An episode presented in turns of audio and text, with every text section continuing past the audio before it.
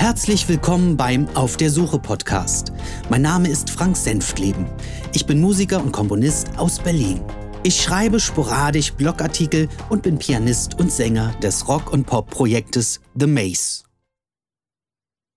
Heute auf der Suche nach Jameson, alles hört sich gleich an und die Finanzkrise. Alles hört sich gleich an. 22.02.2011 Ein interessantes Erlebnis hatte ich vor circa zwei Wochen. Meine Lebensgefährtin und ich waren zum Geburtstag eingeladen. Die Jubilarin war Jörgs Freundin. Wir verbrachten einen netten Abend und führten einige Gespräche. Hauptsächlich mit Jörg und seiner besseren Hälfte, da wir den Großteil der anderen Gäste nicht kannten. Ich vermied es so gut es ging, ihn auf die Situation unseres Arbeitsstandes hinzuweisen. Der unbeschwerte Abend sollte nicht unnötig belastet werden. Wie ich bemerkte, machte er sich selbst kaum Gedanken dazu. Ein für ihn wichtiges Thema kam zur Sprache, seine Popstückchen.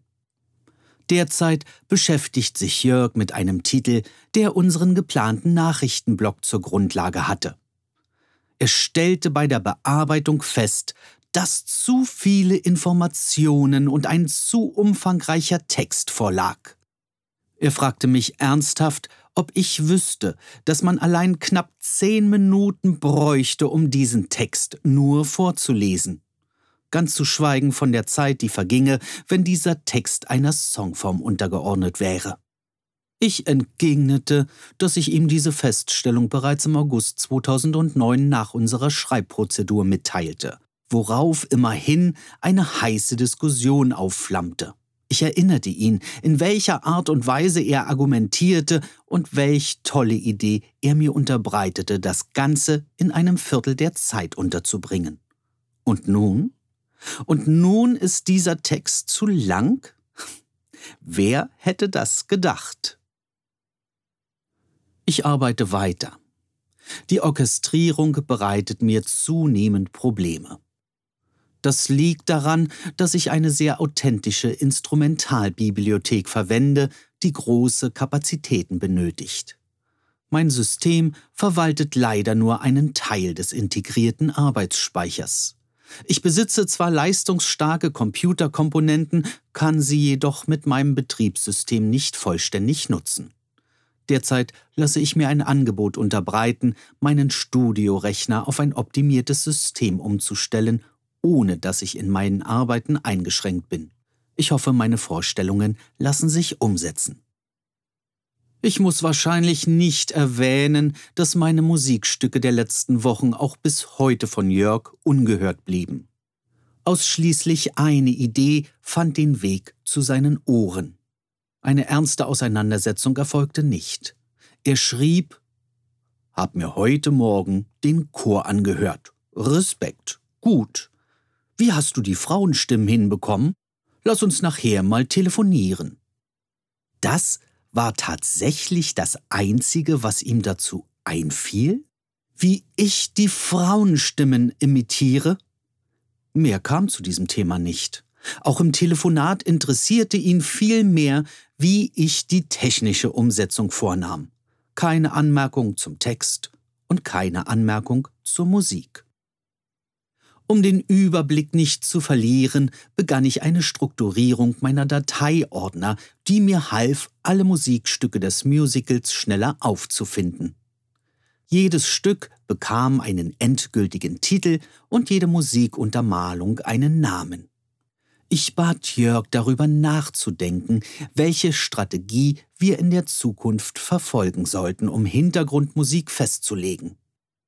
Ich schrieb ihm, Kleine Aufgabe an dich.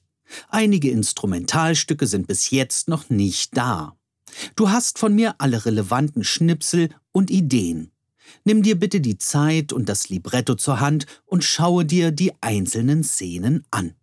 Höre dir die Schnipsel an und sage mir, welche Idee und Melodien dir jeweils dazu gefallen oder wann du denkst, dass eine Stimmung getroffen wurde.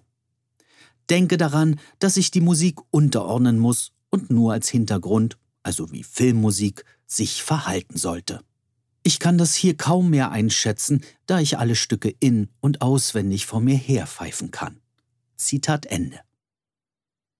Einfache Aufgabe, klar beschrieben. Im Telefonat zwei Tage später erklärte Jörg, dass er nicht verstehe, worauf ich hinaus wolle. Ich drückte mein Unverständnis aus, da ich annahm, meine Bitte deutlich beschrieben zu haben. Ich wiederholte mich und fügte hinzu, dass er die bereits bestehenden Gesangsstücke in dieser Suche mit einbeziehen kann, damit ein Wiedererkennungswert geschaffen wird.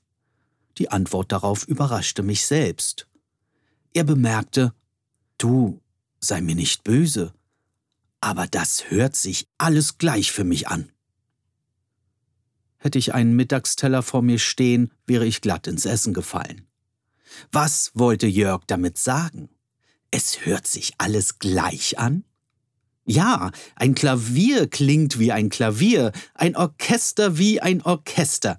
Die Instrumente hören sich gleich an. Das hat doch aber verdammt nochmal mit den Melodien und den Arrangements und deren Bearbeitung nichts zu tun. Bei solchen Aussagen verzweifle ich. Wie oft, frage ich, hat er sich die zum Teil fünf Jahre alten Ideen und Musikstücke angehört? Hat er es überhaupt? Ich erwarte nicht viel. Ich möchte, dass er sich mit der Musik beschäftigt. Aber mein Unverständnis über den Stellenwert seiner Taten und Bemühungen wächst von Tag zu Tag. Heute telefonierten wir recht kurz miteinander. In diesem Gespräch erzählte er, dass viele Freiräume innerhalb seiner Arbeit entstanden sind, die er gern sinnvoll nutzen möchte. Anstatt jedoch meine Bitten zu erfüllen, schlug er vor, dass er das Libretto unter Zuhilfenahme einer Software in ein anderes Format bringen möchte. Aha. Ich weiß, ich weiß, Aufregen nützt nichts. Jörg bleibt entgegen seiner Behauptungen recht immun gegen meine Ratschläge.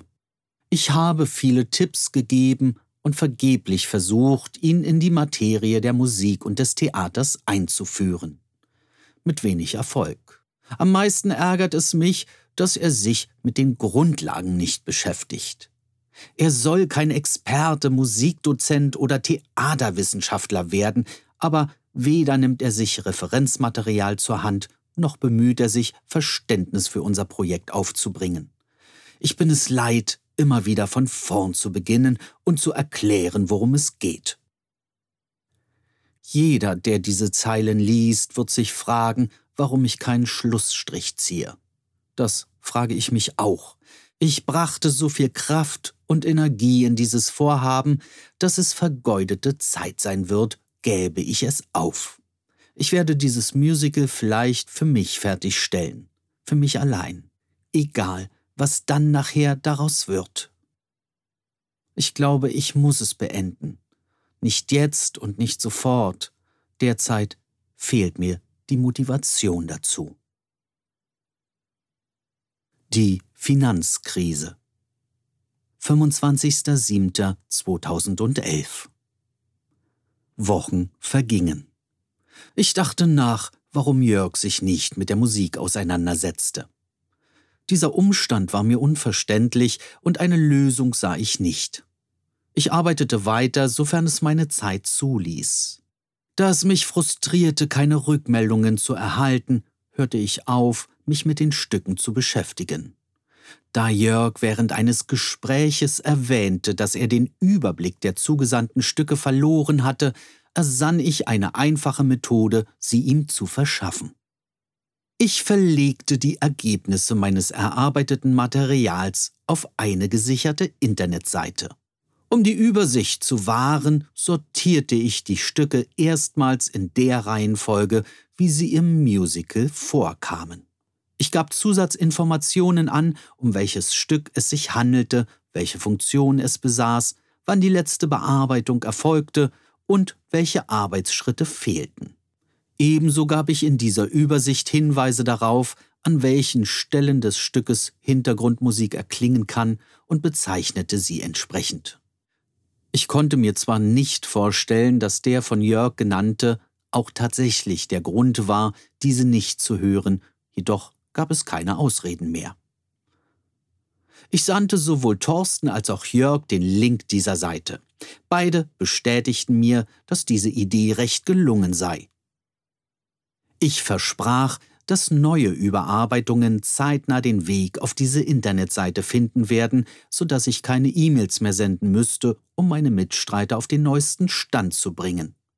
Alsbald erhielt ich von Thorsten die ersten Rezensionen, da er sich die Musikstücke sofort lud und auf seinen MP3-Spieler übertrug. Ich wartete erneut einige Wochen auf Jörgs Rückmeldung. Jetzt, da alles in einer Übersichtlichkeit vorlag, die es ihm ermöglichte, nichts mehr durcheinander zu bringen, und alles vollständig aufgeführt war, erwartete ich eine Reaktion, da seine Argumentation zum Nichthören aus der Welt geschafft wurde. In jedem folgenden Telefonat versprach er, sich damit zu beschäftigen, oft verbunden mit einer Zeitangabe. Ende der Woche, hörte ich während meiner Dienstreise. Oder während meines Urlaubs. Mittlerweile sind tatsächlich vier Monate vergangen und bis heute höre ich ausschließlich leere Versprechungen, eine ausführliche Rückmeldung zu erhalten. Außer dieser Ankündigung erhalte ich stattdessen zurzeit sehr viele Informationen zu einer Idee, wie man das Musical finanzieren könne. Halt? Finanzieren? Wieso finanzieren? Was möchte Jörg finanzieren und warum? Wir haben nichts. Weder ein vollständiges Libretto noch ein einziges finales Musikstück. Geldmittel werden, wie ich bereits ausführte, in der Zukunft eine Rolle spielen und diese Ermittlung, wofür finanzielle Spielräume tatsächlich gebraucht werden, muss zu einem späteren Zeitpunkt erfolgen nach der Fertigstellung unseres Musicals. Nach gesammelten Erkenntnissen, ob Theater oder Bühnen Interesse zeigen. Oder frühestens nach einer Auswertung von Fachleuten, ob das Material bühnentauglich und ausreichend ist, um damit verbindliche Angebote zu erstellen. Es gibt viele theoretische Ansatzpunkte, wofür man Geld brauchen könnte. Für Bewerbungsmappen, für Aufnahmen mit professionellen Sängern, für die Unterstützung eines Theaters, für die Bezahlung eines Arrangeurs oder für Werbemittel. Diese Liste könnte endlos werden. Weder Jörg noch ich können diese Ansätze aufgrund unserer nicht vorhandenen Erfahrungen erkennen. Somit verläuft eine Theorie nach der anderen im Sande und bleibt Theorie. Im vorigen Jahr nach dem Urlaub nahm ich mir Zeit, neue Stücke für mein privates kleines Projekt zu schreiben. Das hat mir gut getan. Viele positive Rückmeldungen von Freunden und Bekannten war der Lohn. Diese kleinen Erfolgserlebnisse beflügelten meinen Ehrgeiz, mehr daraus zu machen. Ich entschied mich, entgegen meiner bisherigen Ambitionen, ein Konzert zu geben. Ich nehme an, dass dies eine Ausnahme bleiben wird. Die Idee gefiel mir, so dass ich gegen Ende des Sommers im Zuge einer größeren Feierlichkeit nach vielen Jahren live auftreten werde. Auf Nachfrage bei musikalisch bewanderten Freunden bei diesem Konzert mitzuwirken, erhielt ich einige Zusagen. Ich freue mich sehr, dieses außergewöhnliche Ereignis zu veranstalten. Es wird eine Reise durch mein gesamtes musikalisches Schaffen, von der Popmusik, der Elektronik bis hin zu akustischen oder rockigen Stücken. Derzeit finden Proben und Vorbereitungen statt. Ich wusste gar nicht, wie sehr ich so etwas vermisste. Vordergründig steht der Spaßfaktor auf der Tagesordnung. Keine einstudierte Licht- oder Bühnenchoreografie. Es wird vieles improvisiert und somit kein perfektes Konzert, aber ich denke, dass ich auf diese Weise den geladenen Gästen ein wenig Freude und Unterhaltung biete. Auch in diesem Jahr verbrachte ich meinen Sommerurlaub in den Vereinigten Staaten. Viele Reiseerlebnisse gab es zu erzählen, viele Fotos zu zeigen. Aus meinem Umfeld interessierten sich einige dafür, nach eigenem Bekunden auch Jörg. In einem ersten Telefongespräch nach unserer Wiederkehr fand dieses Thema in circa drei Minuten Gesprächszeit Beachtung. Der Rest dieses Telefonats beschränkte sich leider auf die Idee der Finanzierung des Musicals. Er habe viele Erkenntnisse gewonnen. Es gehe um richtig viel Geld, wenn nicht um Millionen. Sogleich verflog meine Lust, weitere Details des Urlaubs preiszugeben. Er erklärte, dass es viel zu erzählen gibt und wir uns einen längeren Termin ausmachen sollten, um alles zu besprechen. Ich bin wirklich gespannt, was es Wichtigeres geben kann, als sich mit dem Musical auseinanderzusetzen. Ich vergleiche das Stück mittlerweile mit einem alten Kaugummi. Der Geschmack ist weg und es zieht sich endlos und unnötig in die Länge. Diese Begeisterung, die Jörg für nebensächliche Dinge entwickeln kann, kenne ich nur zu gut. Es gibt, wenn er sich einer Sache nicht entzieht und viel Freizeit dafür aufwendet, kaum ein anderes Thema, das er bespricht. Er grübelt, beliest sich, denkt tagelang darüber nach, holt sich Meinungen ein und recherchiert im Internet. Er arbeitet umfassende Konzepte aus, die dann praktisch umsetzbar wären. Leider bleibt es meist bei der Theorie. Ich erinnere mich an Arbeitsaufgaben, die er priorisierte, sodass keine Zeit mehr für das Theaterstück blieb. Zum Beispiel die Umsetzung des Manuskriptes in ein anderes Format. Das Kümmern um die Namensgleichheit des Protagonisten und die teilweise ähnlichen Handlungsstränge des kommerziellen Computerspiels. Sein sogenanntes privates Zeitmanagement, an dem er feilte, eine Umsetzung des Romans zu unserer Hauptfigur und vieles mehr. Nichts hat sich getan. Ein Thema hält sich so lange, bis das nächste ansteht. Praktisch hat er viele dieser Themen nie umgesetzt. Sie kommen auf eine persönliche Agenda, die er nicht aus den Augen verliert, und wundert sich, dass sehr viele Aufgaben unerledigt bleiben. Das einzige Thema, das er in aller Regelmäßigkeit tatsächlich bis zum Ende bringt, ist seine wiederkehrende Aufgabe, seine Rechner und Telefone neu aufzusetzen, aufzuräumen und umzustrukturieren.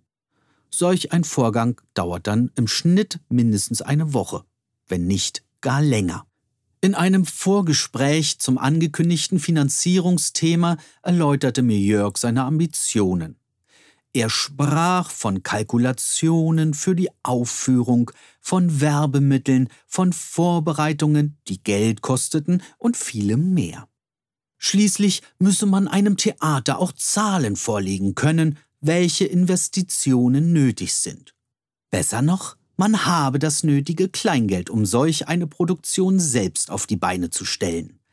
All das müsse man berücksichtigen und festhalten, um dann auf die Suche nach potenziellen Geldgebern zu gehen.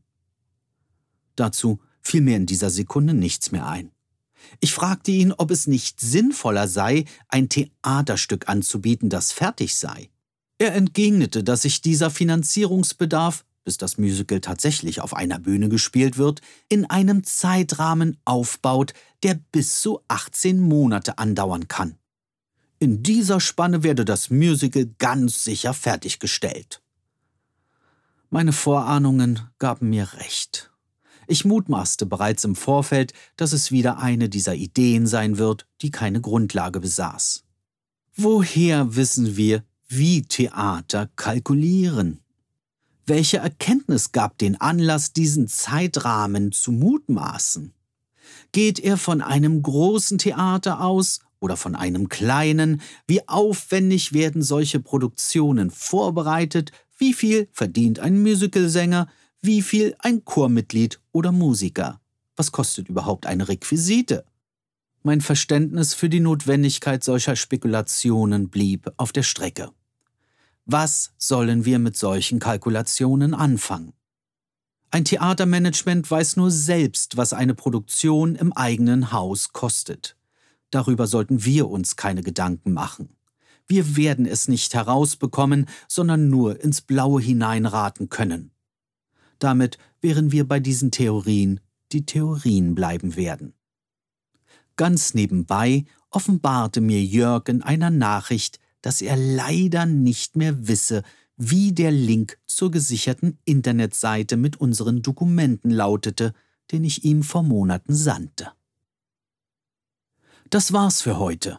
Vielen Dank fürs Zuhören. Bis dann, alles Gute und schöne Grüße aus Berlin. Euer Frank.